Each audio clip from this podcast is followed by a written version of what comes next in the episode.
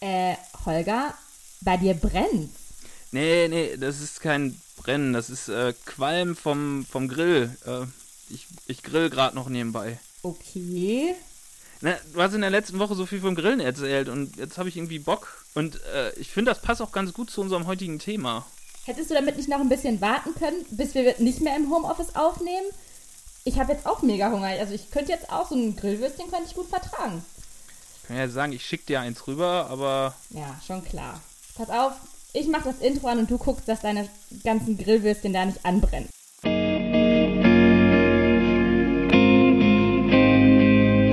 Pergament und Mikrofon.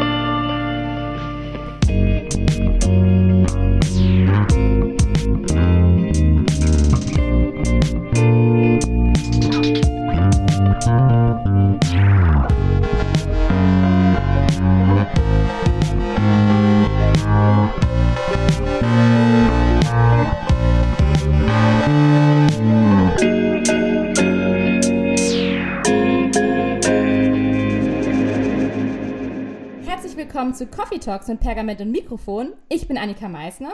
Und ich bin Holger Kahle. Leute, ich kann die Bratwurst von Holger förmlich bis hierhin riechen. Äh, quasi durch meinen Computer hindurch. Holger, du schuldest mir wirklich einen Grillabend, würde ich sagen, als Wiedergutmachung. Ja, können wir gerne machen, vor allem bevor, bevor jetzt noch irgendwie eine Fehde ausbricht oder sowas. Wir haben nämlich ja eigentlich ein anderes Thema heute. Man könnte jetzt natürlich auch über Fehde sprechen, aber heute soll es dann tatsächlich, also nicht so ganz ums Grillen gehen, aber um Essen und Trinken, also um das, worum es beim Grillen ja irgendwie in gewisser Weise auch geht. Und insgesamt eigentlich, was Essen und Trinken im Mittelalter ist und was das für eine Funktion auch in literarischen Texten haben kann.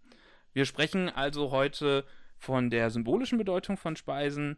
Wir sprechen über die Art und Weise, wie Speisen ja vielleicht auch hergestellt werden und letztlich sprechen wir eigentlich darüber, was auch vielleicht für eine kulturgeschichtliche Bedeutung von Speisen in literarischen Texten präsentiert wird. Ja, also Leute, es geht um die Wurst, wie der Holger so schön gesagt hat. Es geht, Alter, ernsthaft? Es geht um die Wurst. Sorry, den musste ich jetzt spontan raus. ja, ja, Leute, es geht um die Wurst. es geht um die Wurst, es geht ums Grillen, nein, es geht um Essen und Trinken, wie Holger schon gesagt hat. Sollen wir vielleicht kurz über das Essen und Trinken allgemein im Mittelalter quatschen oder soll ich schon direkt mit meinem Text anfangen? Also ich wäre für beides ready. Ich bin gut vorbereitet heute. Na, ich würde sagen, wir fangen vielleicht erstmal ein bisschen grundlegender an und äh, stellen uns erst einmal die Frage, was ist denn überhaupt Essen? Nein, was macht Essen im Mittelalter eigentlich aus? Denn es ist ja schon so eine Sache, dass man essen muss, ist jedem Menschen bekannt, sonst funktioniert unser gesamter Körper nicht. Gerne auch, wenn der Podcast eigentlich läuft, dann kann man auch einfach essen.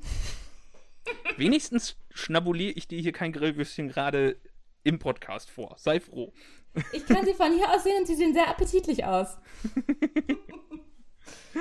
Nächstes Mal, wenn wir im Büro sind, ich bringe dir einfach die Reste mit. Toll, vielen Dank. Ich grill die einfach Ja, alle aber zurück zum, zum Mittelalter. Du hast gerade angefangen, essen muss man. Das stimmt, klar. Aber wie wird, wird Essen in den Texten verhandelt? Das ist ja eigentlich das, was uns als Mediavistinnen und Mediavisten interessiert.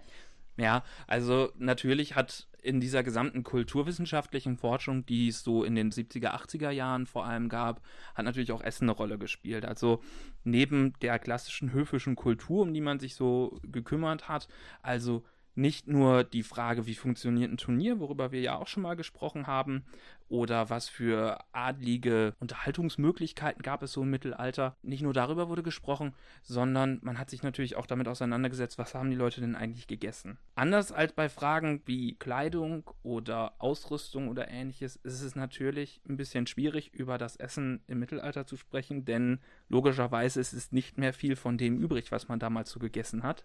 Und auch wenn es Literatur dazu gibt, auch wenn es Tischzuchten und was weiß ich nicht was, Rezepte ja gibt genau, es auch. Ja. Kochbücher und so, wenn man so möchte, auch wenn es sowas wohl gibt, ist es doch eher spärlich und okkasionell, könnte man so schön sagen, also zufällig überliefert. Da, wo Essen eine tatsächliche Bedeutung bekommt oder wo Essen in gewisser Weise, man könnte vielleicht auch sagen, zelebriert wird, ist natürlich in der höfischen Literatur. Also da geht es dann darum, darzustellen, wie funktioniert eigentlich so ein, ein Mahl und wie funktioniert es eigentlich, ein Essen in einer höfischen Gesellschaft aufzuziehen. Und was das erste ist, was eigentlich mal vielleicht ein bisschen irritierend ist, ist, man findet zum Beispiel zu der Art, was gegessen wird, findet man gar nicht so fürchterlich viel. Man könnte jetzt erwarten, okay, da wird jetzt wie die Frauenbeschreibung über 400 Verse gehen oder wie man auch so ein Pferd einfach mal über tausende von Versen beschreiben kann, könnte jetzt auch, wenn irgendwie ein adliges Fest stattfindet in einem, einem Text, könnte da auch die Speisen in all seiner Form und Fülle beschrieben werden. Das ist aber tatsächlich gar nicht so man geht jetzt nicht darauf ein, ja, und es gab, keine Ahnung, Grillwürstchen und nebenbei hat er noch, noch ein Hühnchen gebraten. nee, aber du hast total recht. Irgendwie gibt es immer nur so drei, wenn ich mich jetzt gerade mal zurückerinnere an die Texte, ich habe so spontan zwei oder drei Sachen im Kopf, die die immer essen. Einmal gebratenen Kapaun, also sowas wie ein Grillhuhn, wo wir gerade beim Grillen sind. Kentucky Fried Chicken. Wein, Brot vielleicht. Ja, ja, genau. Und das ist ganz, ganz spannend, weil das sind so die Sachen, die werden beschrieben, aber da wird jetzt nicht irgendwie beschrieben, wie es zubereitet wurde oder so. Die Texte wehren sich teilweise so da, sogar dagegen und, und die Erzähler stellen sich hin und sagen, naja, wer jetzt davon was hören möchte, der ist halt, der ist sowieso ein Fresssack, dem erzähle ich das jetzt nicht. und das ist ganz interessant, also es wird wohl immer beschrieben, in welcher Fülle das Essen da ist, aber nie was da ist.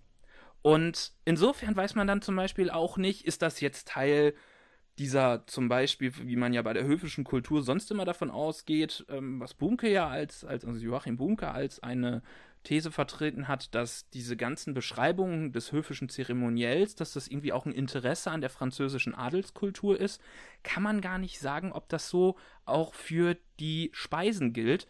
Denn auch in der französischen Literatur gibt es nicht so wahnsinnig ausgebreitete Beschreibung, was denn eigentlich gegessen wird. Nur das gegessen wird. Ist das dann so ein christliches Ding, dass man das nicht macht? So von wegen Völlerei vor, vorbeugen? Du hast gerade schon gesagt, wer dann, das wird manchmal in Texten gesagt, wer was vom Essen und Trinken hören will, der ist eh ein Fresssack, so dass es sündhaft ist, darüber zu schreiben. Meinst du, das hat sowas? Das glaube ich nicht so sehr, denn es ist ja schon interessant, es wird ja schon immer beschrieben, dass die alle viel essen.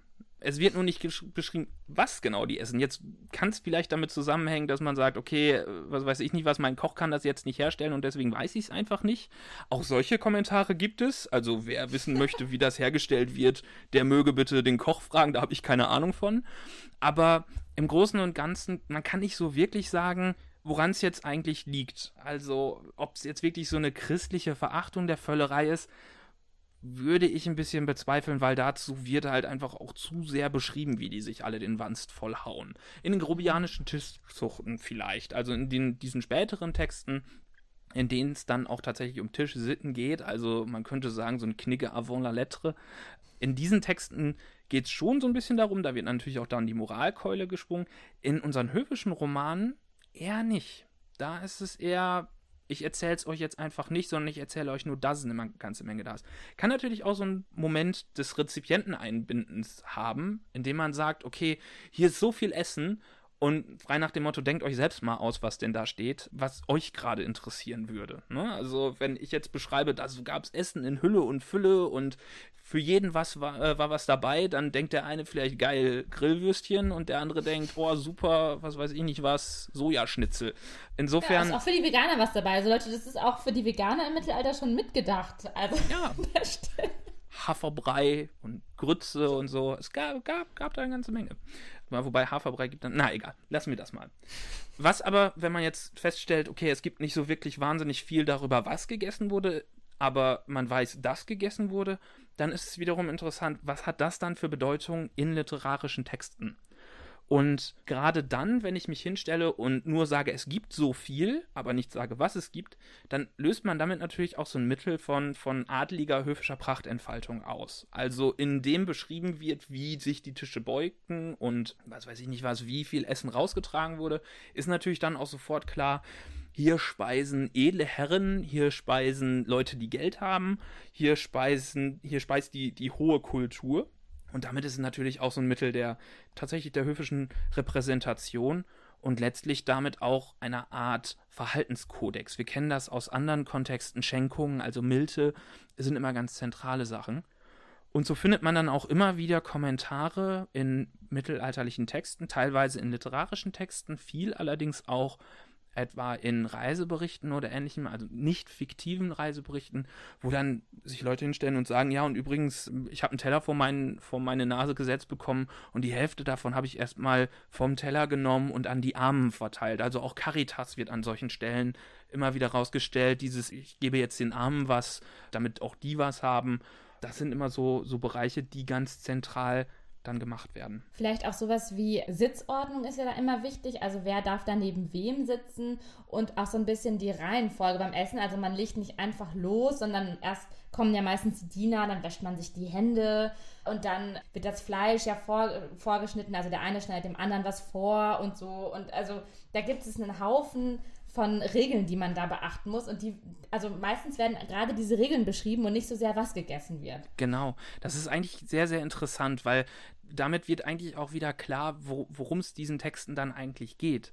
Nämlich gar nicht so sehr darzustellen, was gegessen wird, sondern darzustellen, in welcher Form man sich verhalten muss. Und wieder ist das höfische Verhalten im Zentrum. Wieder ist auch die eigene Hofkultur. Also ich habe den Mundschenk, der muss dann zunächst einmal den Wein einschenken, der muss mir dann das Essen äh, reichen und so weiter. Also der ist mein, man könnte jetzt sagen, persönlicher Butler, wobei das natürlich gerade am Hof ein ganz, ganz zentral wichtiges Amt ist, denn der genießt genießt natürlich extrem viel Vertrauen. Also wie schnell kannst du jemanden vergiften, indem du was in seinen Wein reinmischt. Ne?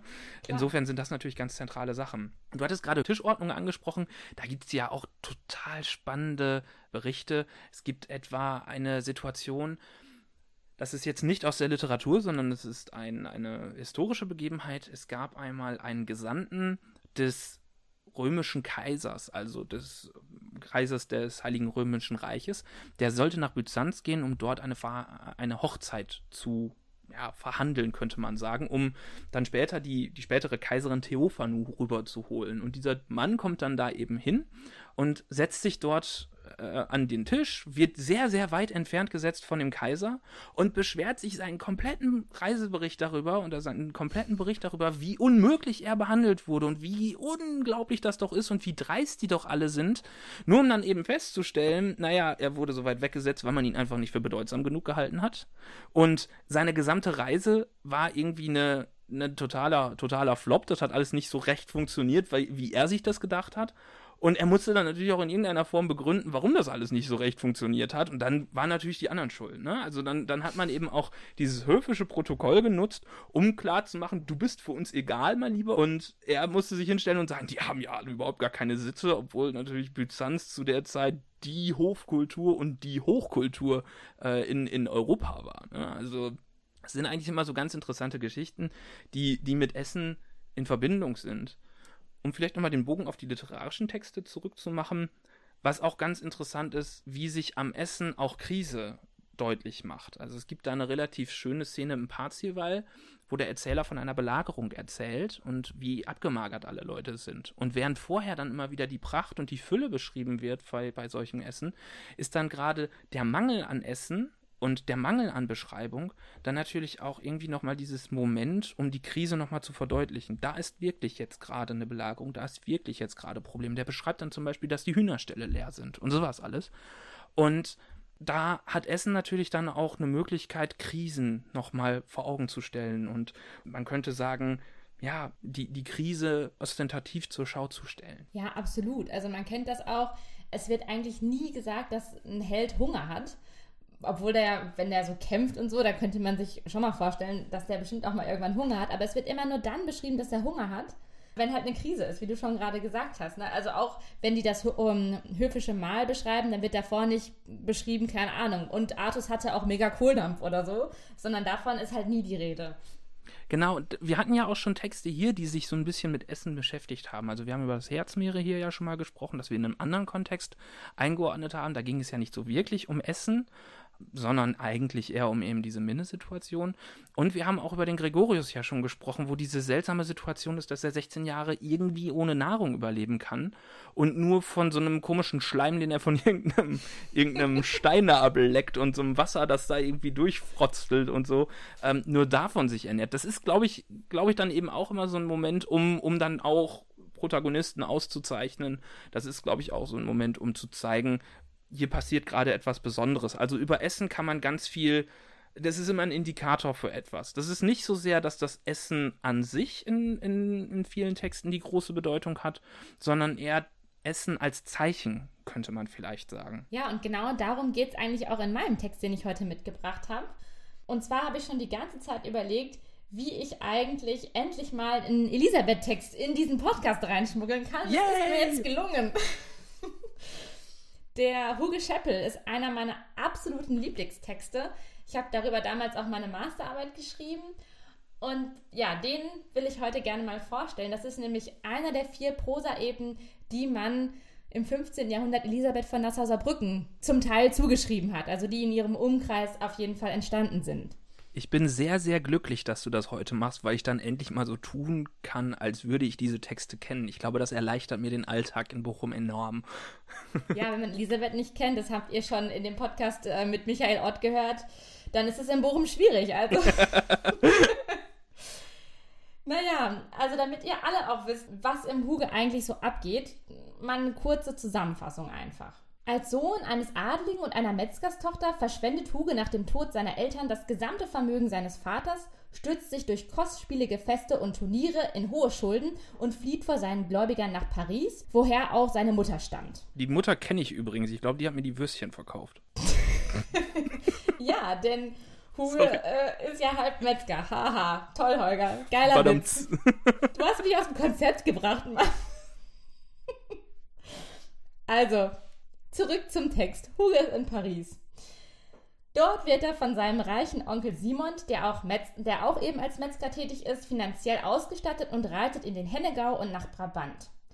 Huge verstrickt sich dann in mehrere Liebesaffären, schwängert etliche junge Frauen und flieht vor den erbosten Vätern nach Friesland. Und in Friesland vergreift er sich dann sogar auch noch an der Nichte des Königs äh, und gelangt an den Königshof von Utrecht. Währenddessen stirbt der französische König Ludwig in Paris und Gerüchten zufolge ist er von Graf Savary vergiftet worden. Savary setzt zudem die Königswitwe Wiesblume unter Druck und will Ludwigs und ihre Tochter Marie heiraten, um dadurch selbst König zu werden. Huge, der mittlerweile nach Paris zurückgekehrt ist, widersetzt sich zusammen mit den Bürgern von Paris den Plänen von Savary und tötet ihn. Also Huge ist natürlich zur Stelle äh, an diesem Zeitpunkt und hilft dem französischen Königshaus.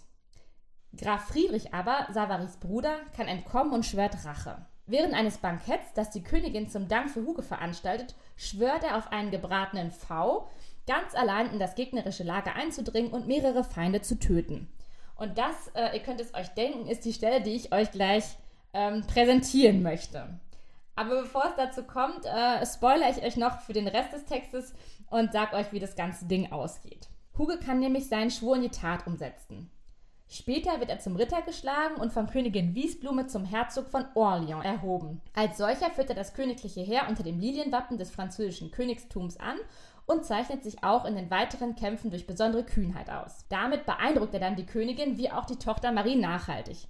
Ich sag's euch ganz offen, Freunde, beide, sowohl Mutter als auch Tochter, sind einfach in Huge verknallt, die stehen auf den. Die streiten sich im Übrigen auch um den, aber das, das ist ähm, was, was wir vielleicht mal in einem anderen Podcast besprechen können. Diese Szene ist auch grandios. Zu Hilfe kommen Huge bei seinen militärischen Auseinandersetzungen, später dann seine zehn Söhne, die er in diversen Liebesabenteuern gezeugt hat, nämlich in, im Hennegau und in Brabant, wo er die ganzen Mädels geschwängert hat. Da hat er zum Glück zehn Söhne gezeugt und die kommen ihm jetzt zu Hilfe und verschaffen ihm Ruhm und Ehre. Nachdem die Feinde schließlich besiegt sind, heiratet Hugo die Königstochter Marie und wird zum König von Frankreich gekrönt. Die Kontrahenten Graf Friedrich und Herzog Asselin von Burgundien werden äh, von Hugo begnadigt und das ist einfach sein größter Fehler, denn die beiden Idioten stellen sich nachher gegen Hugo, planen einen Hinterhalt, nehmen seine Frau gefangen. Ja, Hugo muss als Einsiedler sich verstecken, bis er letztendlich sein Königreich zurückgewinnt, seine Frau äh, noch am Traualtar mit dem Verräter zurückgewinnen kann. Und dann regiert er unangefochten, zeugt eine Menge Nachkommen mit Marie, also seiner Frau. Ja, und das Ding ist zu Ende. Ich finde, das ist gerade ein ganz, ganz passender Text. Wir haben ja am 4.7. hatten wir ja gerade den äh, Unabhängigkeitstag von Amerika und das ist so ein bisschen diese typische amerikanische Erfolgsgeschichte vom Tellerwäscher zum Millionär oder vom Metzgersohn zum, zum, zum König von Frankreich. Spannender Text. Ja, absolut. Also Huge arbeitet sich hoch. Man könnte auch sagen, ähm, Ja, er schläft sich hoch. Nein, das habe ich jetzt nicht gesagt. Naja, in Mit gewisser der Königin Weise. schläft er natürlich erst, wenn die verheiratet sind. So. Sie möchte aber schon vorher, aber gut. Das ist jetzt, wie gesagt, ein Thema für einen anderen Podcast. Also ich, ihr merkt schon, ich will das so langsam einschleichen, dass ihr alle mir bei Instagram nachher schreibt, äh, bitte Annika, macht auf jeden Fall Huge nochmal in einem Podcast. Also wir, wir möchten diese Szene hören. naja, genug gequatscht. Ähm, ich werde euch jetzt mal die Szene vorlesen, die ich eigentlich, die eigentlich zu unserem heutigen Thema passt, nämlich die Frauenmahl-Szene. Ihr habt es euch schon gedacht. Und die, ähm, ja, die lese ich doch jetzt einfach mal direkt vor. Die Königin Wiesblüme blickte dicke mit ihren Augen Huge an und nahm Sine und seiner zuchtigen Gebärden fast eben wahr, und er gefiele ihr so wohl an der Hübschheit, die sie an ihm gesah, dass sie sprach, sie hätte nach nie keinen hübscher Mann gesehen. Ihn allen ward des Tages gar herrlich gedienet. Wie die Königin Huge einen gebratenen Fahn schickt und Huge dem einem verheißen det. Zu dem einen Gerichte, so brachte man der Königinnen einen Fahn wohlgebraten. Alsbald er vor die Königin auf dem Tisch gesatzet ward, hieß und gebot sie, dass man denselben Fahn vor Huge satzete und ihn ihm von ihren Wegen brächte, als vor den frommsten und den kühnsten, wann er hätte ihn auch wohl verdient. Als Huge die Rede vernahm, ihm begonne alle sin Blüt zu grieselen. Zur selben Zeit trüg der Tafeldiener den Fahn verdeckt von der Königin de Dische und brachte ihn Huge und sprach zu ihm: Nehmet hie, lieber Herre, diese Gabe, wann die Königinne hat sie euch gesandt als dem Allerkühnsten, der in ihrem Hofe sien mag. Huge stund uff und begonne sich ein wenig zu schamen, dass man ihm so große Ehre erbot und sprach zu ihm selbst: Ah, barmherziger Gott, an den ich und ein jeglich Christen Mensche billig gläuben sollen. Ich danke deiner milden Güte und Gnade, du mir jetzte und zu anderer Zieten getan und bewieset heißt, denn allen minen Freunden ist noch nie solche Lob oder Ehre erboten worden, als mir jetzt und geschieht, und das han ich hüde in dem Stride erworben. Wollte nur Gott und Glucke mine Helfer sein, so mochte ich wohl von diesem an einen Meeres kommen und fortan Lob und Pries erwerben von der Königinne und Marien ihrer süberlichen Tochter, die mir wohl in große Ehre helfen mochten, dann es steht ganz und miteinander an ihren Gnaden, so han ich auch zu Zeiten ihren Gnaden mich erboten, ihre williger Kämpfer zu sein. Das soll mir kein Unwille benehmen, sondern hoffen ist mit Willen, wo ich kann oder mag, freundlich zu vollenden. Das ist strange. Hier, wir finden dich toll. Nimm mal diesen V. Ja, ganz genau so ist es. Also, ähm, es wird vorher aus der Sicht der Königin und damit ist jetzt die Mutter gemeint und nicht die Tochter. Und das ist zwischendurch verwirrend, weil man nicht weiß, wer von denen jetzt da die Augen auf geworfen hat. Kurz ein paar Verse davor ist es nämlich noch die Tochter. Und dann kommt äh, aus der Sicht der Mutter, dass sie ja noch nie einen hübscheren Mann gesehen hätte als Huge. Und dann kommt sie auf die Idee, Huge mal einen Pfauen zu schicken, also einen gebratenen Pfau. Die, also sie haben Huge eingeladen, weil er so tolle Kämpfe für sie erledigt hat und ja, haben ihn zum schicken Essen eingeladen und jetzt setzt sie dem Ganzen nochmal die Krone auf und sagt einem Diener, hey, trag mal diesen herrlichen gebratenen Pfau zu Huge. Äh, und weil er, ja, er hat sich den einfach verdient, weil er so toll für uns gekämpft hat. Das ist so ein bisschen wie wenn du jemandem beim Umzug hilfst und dafür eine Pizza kriegst. Ja, also ein gebratener V, sorry, ist schon ein bisschen mehr als eine Pizza. ähm, also ich würde sogar fast so weit gehen und sagen, das ist hier eine Einladung zu einem Date, Oh, gewissermaßen. okay, erzähl, wieso? Also ich finde es eh total ungewöhnlich. Wir haben gerade schon darüber gesprochen, dass, dass wenig vom Essen und Trinken in höfischer Literatur erzählt wird und auch nicht, ja, auch nicht von Dates berichtet wird. Also wir haben das in jeder amerikanischen Liebeskomödie, gibt es mindestens eine Dating-Szene, die in einem Restaurant spielt oder, keine Ahnung, bei denen zu Hause und einer kocht oder so. Auf jeden Fall wird immer was gegessen. In höfischer Literatur haben wir das nicht. Und das ist nicht nur mir aufgefallen, sondern das ist auch Anna-Kathrin Bleuer aufgefallen, die über das Einverleiben von Liebesgaben, eine Habil, glaube ich, sogar geschrieben hat. Mhm. Und äh, ja, die setzt sich eben auch mit diesem Thema auseinander und sagt, dass immer dann, wenn, ja, wenn es um Essen geht, das Essen irgendwie auch ein Zeichenträger ist. Also sie analysiert den Parzival und ähm, ja, wendet darauf diese Theorie an Und ich habe mir gedacht, man könnte ja jetzt auch mal davon ausgehen, dass dieser V im Hugo Scheppel einfach ein Zeichen ist und das Ganze ja mit dieser Lesart mal durchexerzieren. Inwiefern ist Essen dann ein, ein Zeichen? Kannst du das nochmal vielleicht einmal ganz kurz erklären, was du damit meinst? Beziehungsweise was Bleuler damit meint? Ja, also zum Beispiel sagt sie, dass das Schenken von alimentären Objekten, also wenn jemand einem etwas zu essen schenkt, ja, dass man das als ein Zeichen sehen kann, weil Essen ist immer etwas körperlich Sinnliches und das drückt also das aus, was die Texte eigentlich nicht ausdrücken können. Also es wird ja nie von irgendwelchen, also zumindest in höfischen Texten, nie irgendwas von irgendwelchen Sexorgien beschrieben oder so. Äh, dafür wird halt gegessen. Und ähm, ja, das, dieses Essen transportiert eben so eine erotische Atmosphäre, könnte man vielleicht sagen.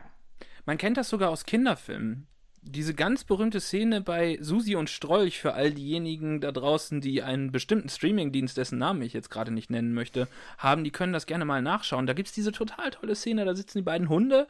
Äh, die eine kommt irgendwie aus gutem Hause, der andere ist ein Streuner, der so über die, ne, auf der Straße lebt und so, äh, kommen zusammen und sitzen hinter so einem italienischen Restaurant und kriegen dann so ein, so ein so ein Teller mit, mit Spaghetti und, und Spaghetti Bolognese, glaube ich, irgendwie da hängen. Und da gibt es diese ganz berühmte Szene, wo beide an so einer Nudel saugen und, und dann so eine quasi total anthropomorphisierte Kussszene haben.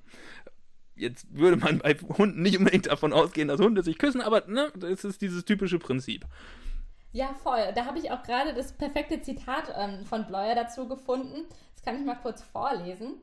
Denn das Geben, Teilen und Verspeisen von Nahrungsmitteln verweist auf eine körperlich-sinnliche Ebene der Auseinandersetzung, die im Situationsrahmen von Liebe eine erotisch-sexuelle Bedeutung erhalten kann. Das ist im Prinzip genau das, was du gerade beschrieben hast, dieses Teilen von Nahrungsmitteln. In diesem Fall haben wir es ja mit dem Schenken von Nahrungsmitteln zu tun. Also Huge bekommt von der Königin einen V geschenkt. Er schämt sich übrigens auch, dass er den geschenkt bekommt. Und ja, dieser V ist schon ein Zeichen an sich. Also zum einen ist das Faunmal, wenn man das historisch mal betrachtet, ähm, nicht ganz unbekannt, denn es ist ein Zeichen von Luxus im Mittelalter. Es ist symbolisch für das festliche Dekorum des Königshauses.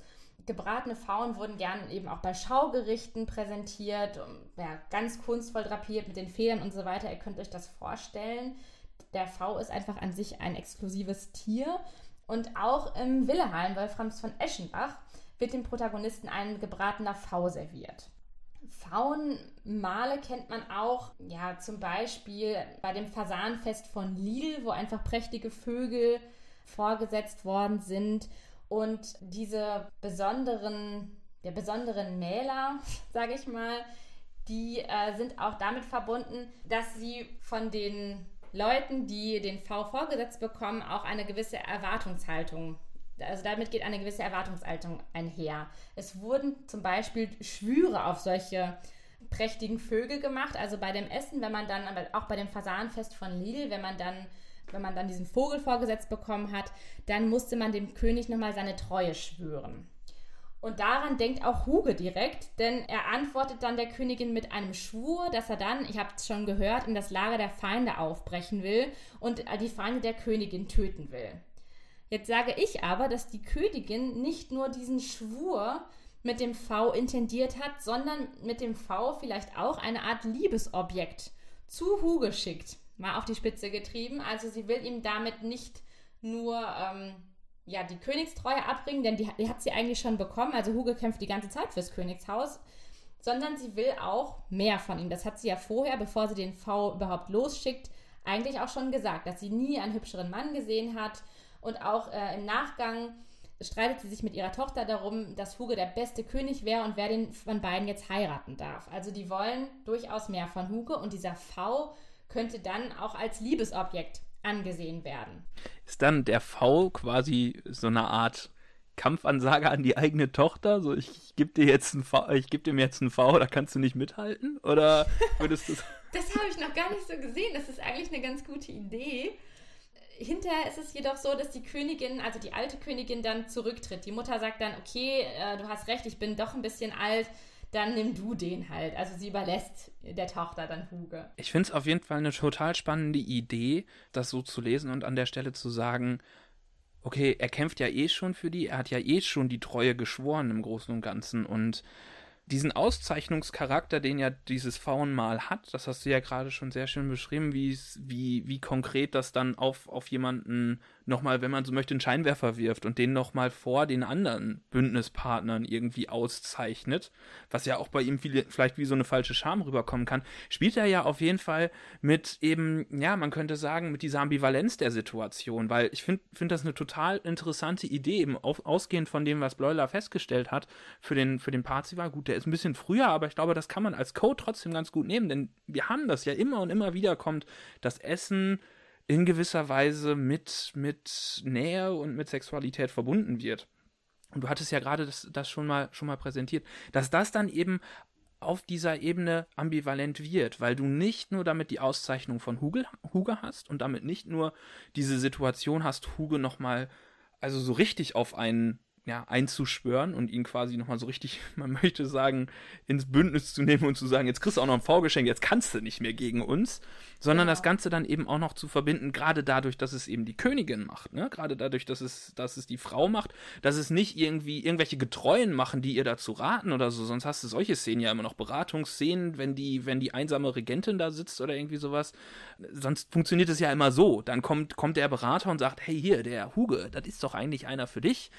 Schenk den nochmal so einen V. Ja, genau. Das ist halt in diesen Texten gar nicht so der Fall. Also das, das macht auch Ingrid Benewitz in ihren Analysen der Texte immer wieder stark. Zum Beispiel, dass die Frauen da schon ja, ich, ich drücke mich so ein bisschen vor dem Wort selbstbestimmt, aber in gewisser Weise schon. Also sie, ja, sie nehmen ihre Liebesgeschichten selbst in die Hand könnte man vielleicht sagen. Sie lassen sich nicht verheiraten, sondern sie verheiraten sich. Vielleicht könnte genau. man es so sagen. Ja. ja, das ist auf jeden Fall so. Also vor gerade vor dem Hintergrund bringt das natürlich auch noch eine, ich will jetzt nicht Sprengkraft sagen, weil das wäre, glaube ich, an der Stelle ein fa falscher Begriff, aber bringt das auf jeden Fall nochmal eine ganz interessante gendertheoretische Ebene mit rein. Ne? Also, dass du nicht nur eben diese Ambivalenz in dem Zeichen hast, derjenige, der jetzt einfach nur ein Faunmal sieht, denkt jetzt erstmal nur an Faunmal. Ja, an den Schwur zum Beispiel. Und genau. dann derjenige, der aber darin ein alimentäres Objekt sieht, was als Liebesobjekt verschenkt wird, also was an sich kein,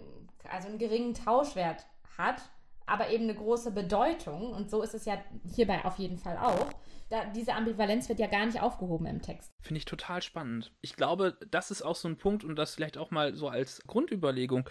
Ich meine, du nimmst ja jetzt rein methodisch eine Idee, die am Parzival entwickelt wurde, übernimmst die jetzt einfach mal für deine Texte und schaust mal, was dabei rumkommt. Ich glaube, das passt an dieser Stelle sehr, sehr gut, weil es eben diese Ambivalenz so, so deutlich macht und weil es eben auch diesen ganzen semiotischen Charakter des Mals also sonst haben wir diese, dieses Zeichen, der V wird gegeben, der Schwur kommt, Bündnistreu und so weiter. Der wird eben erweitert um das Moment einer, einer Minne-Geschichte die ganz hart aber auch nicht nur auf, auf Liebe an sich, sondern auch auf, auf Ehe und Herrschaft gedacht ist. Das finde ich total, finde ich total einleuchtend. Deswegen würde auch vielleicht der V als Schenkungsobjekt ganz gut passen. Also Bleuer macht das an dem Beispiel deutlich, äh, wenn man rote Blumen verschenkt, dann bedeutet das brennende Leidenschaft. Also das, was man verschenkt, hat auch immer so eine andere Bedeutung. Und hier in diesem festlichen, höfischen Essen ist das natürlich auch das Königshaus, was damit im Vordergrund als Zeichen steht. Ne? Das stimmt schon. Ich weiß jetzt nicht, inwieweit man das im Mittelalter schon kannte. Müsste man mal in Bestiarien reingucken. Aber wenn man halt auch mal guckt, wie so ein Pfau zum Beispiel eben auch auf Weibchensuche geht. Ne? Also Pfauen kennt man ja durch, dadurch, dass die halt eben nach außen repräsentieren und dass dann gerade so ein Ding verschenkt wird, um zu sagen, hey, hast du nicht Bock mit mir auf ein Date zu gehen, ne? Ja, voll. Also das glaube ich auch. Das, das steckt eigentlich dahinter äh, so eine kleine, ja, so eine kleine Date-Anfrage. Mhm. Müsste man mal gucken, ob, ob im, Mittelalter das, das auch schon für den V so bekannt war. Das, das weiß ich gerade nicht, aber. Äh, ich auch nicht sagen, ja. ja aber das, das wird dem Ganzen ja nochmal eine Ebene geben. Ja, total cool, finde ich total spannend. Also, was ich noch ganz kurz sagen wollte, ist, dass das Ganze aber aus der Liebesperspektive erstmal ein Fail ist. Die beiden heiraten zwar, aber wenn man das jetzt mal mit diesem Objekt betrachtet, dann bekommt Hugo dieses alimentäre Objekt geschenkt, aber er ist es nicht. also er, er brennt dann direkt durch in das Lager der Feinde. Also der Text sagt gar nichts darüber, dass er das überhaupt ist er schwört halt und dann geht es direkt im Text weiter. Und das ist auch so ein bisschen schade, weil eigentlich ist das Essen ja auch so ein bisschen die Annahme dieses, also wäre dann in dem Fall die Annahme des Dates. Das macht er aber nicht. Also er, ja, er präsentiert sich direkt wieder als Kämpfer der Königin und noch nicht als ihr Ehemann. Weil er scheinbar als, oder weil die Figur dann scheinbar an der Stelle dieses Moment des, ich nenne es mal ganz vorsichtig, erotischen nicht versteht, sondern die eigentliche Bedeutung dieses Faunengeschenks dann vielleicht vor Augen hat. Also, dass da offensichtlich diese Ambivalenz sich aufstellt, aber vom Protagonisten dann gar nicht erkannt wird. Also das Zeichen schlägt fehl. Der ja eigentlich für seine Liebesabenteuer bekannt ist. Ja, ja, genau, total irre. Ja, naja, wir lassen es einfach so stehen. Ich wollte das nur mal versuchen, da so eine Theorie raufzuschmeißen. Ihr habt es schon in dem Podcast mit Michael Ott gehört, dass man manchmal auch seinen Dozenten ja beim Schwitzen zuguckt, beim Denken zuhört sozusagen. Und ja, das wäre jetzt hier mal so ein Beispiel gewesen, wie ich mich hier um Kopf und Kragen geredet habe und ihr bitte dagegen argumentieren dürft. Also schreibt uns mal in die Kommentare, ob ihr das auch so lesen würdet, wenn ihr den Hugo Scheppel kennt oder ob ihr da eine andere Idee habt. Das würde mich mal mega interessieren. Ihr könnt uns erreichen über Instagram, Facebook, Twitter und natürlich über unsere Homepage per Mail. Also ich würde mich mega freuen, wenn ihr mal da schreibt, wie ihr das Ganze so sehen würdet. Falls ihr die Textstelle genauer wissen wollt, auch die steht dann wie immer auf der Homepage. Dort könnt ihr dann nachschauen und könnt euch die entsprechende Textstelle raussuchen, die wir dort natürlich auch noch mit einem Lied verknüpfen müssen. Jetzt habe ich einfach mal Potzival gekapert. Das, das, widerspricht meiner Reihenfolge. Halt, stopp! Was willst du denn noch? naja, ich dachte, du machst erstmal deinen Text, aber gut, ich kann auch schon äh, mit Potzival raushauen. Ja, ja, weil mein, mein Text ist, ist jetzt nicht so, so richtig, richtig angebunden, weil äh, ich würde sagen, wir haben jetzt ein bisschen die Kulturgeschichte des Essens haben wir beleuchtet. Wir haben uns angeschaut, wie man literaturtheoretisch vielleicht auch an diese Situation rangehen kann. Und ich dachte, ich hau jetzt noch einen polemischen Kommentar zum Schluss raus und. Äh, Ach, dann machen ähm, wir hier Feierabend, oder was? Machen wir einen kurzen heute? Toll, jetzt habe ich euch hier voll gehabt. Boah, Leute, es tut mir richtig leid. Also. Naja, okay. dann, dann hau ich jetzt den Portugal raus und der Holger muss seinen Text dann sich für einen anderen Podcast aufheben. Nee, nee, ich würde ihn danach dann vorlesen und. Äh, Achso, und, und dann würden wir einfach ausmachen. ja gut, Leute. Okay, warte mal eine kurze Reihenfolgeänderung. Äh, es kommt jetzt die Potzival-Playlist. Also, was habe ich ausgewählt? Ich kann auch erst den Text noch vorlesen, wie du möchtest. Nee, ich, ich mach das jetzt. Du okay. hast jetzt die Änderungen hier. Das wird jetzt durchgeführt. ihr, ihr, seid live dabei, Leute. Wie wir hier unsere Podcasts planen, das ist einfach hochgradig professionell. ähm, ja, was für einen Text ich ausgewählt äh, was für einen Song ich ausgewählt habe, den ihr auf unserer Potzival-Playlist findet, die auf Spotify ist und die ihr natürlich auch abonnieren könnt wäre das Lied Le Dîner von Benabar. Das ist ein französischer Künstler, also endlich mal auch einen französischen Künstler bei uns auf der Potzival-Playlist. Denn der Hugo Scheppel ist ja eigentlich auch äh, eine Übersetzung aus dem Französischen. Ich bin sowieso Frankreich-Fan und deshalb Französisch. Und warum dieser Titel? Ich lasse Holger einfach gar nicht zu Wort kommen. Er macht hier die ganze Zeit Zeichen, aber es ist mir egal. Ich quatsche einfach voll. Ich esse einfach nur eine Wurst. Isst du, genau, isst du mal eine Grillwürste? Ich quatsch die Leute jetzt weiter vor. Ähm, und zwar habe ich Le Diner ausgewählt, weil es in dem Lied darum geht, dass äh, der Sänger eigentlich lieber mit seiner Freundin zu Hause auf der Couch bleiben würde und Pizza bestellen würde und keinen Bock hat auf das Diner mit den Freunden, ähm, was so ein bisschen spießiger ist. Und ja, er hat einfach keinen Bock auf die Leute. Er will lieber gemütlich mit ihr zu Hause chillen. Und das ist in diesem Fall, ja, würde ich sagen, auch so. Also die Königin möchte eigentlich lieber allein mit Hugo gemütlich äh, zusammenspeisen und ja, Hugo schmettert die Einladung dann ab, aber gut. Die Anfrage ist zumindest da und deshalb das Lied auf der Portugal-Playlist. Könnt ihr jetzt bei Spotify sehen. Äh, ist dann jetzt mit ganz vielen anderen schönen Liedern und einigen weniger schönen Liedern auf, auf dieser Playlist mein Text, über den ich jetzt spreche, den muss man gar nicht lange vorstellen, glaube ich, weil äh, ich mache mal was ganz anderes. Wir sind sonst immer in der Epik und ich habe gedacht, ich gehe mal raus aus der Epik und gehe mal rein in den Sangspruch. Und Aha. Okay, dann machen wir es doch lieber nächstes Mal mit dem Sangspruch.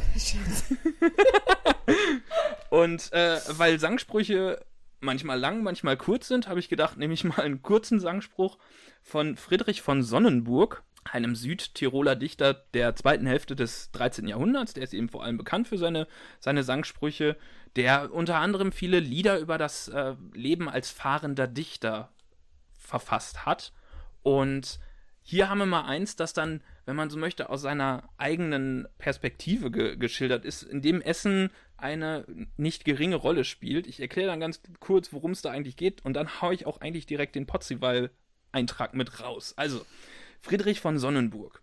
S wer mich unwirdiglichen setzet in dem Huse sien und will, dass ich ihn wirdiglichen setze in dem Sange mien, so würd mir groß und Witze schien. Wie möchte das geschehen? S war der Jungherre oder der lecker den Herren min verstaat, er gibt mir sinen bösen Wien, die bösten Spiese, die er hat, dazu die Ross ungessen lat. Da muss ich Sin Kesselkrut, sin Spiesebrot, sin bösen Zuberwien, die bringe er für die Hunde hin, oder aber für die Swien will er von mir Hanriches Lob, der sich gegen mir also versicht. Des riert mir der von Nief und ander guter Meister nicht.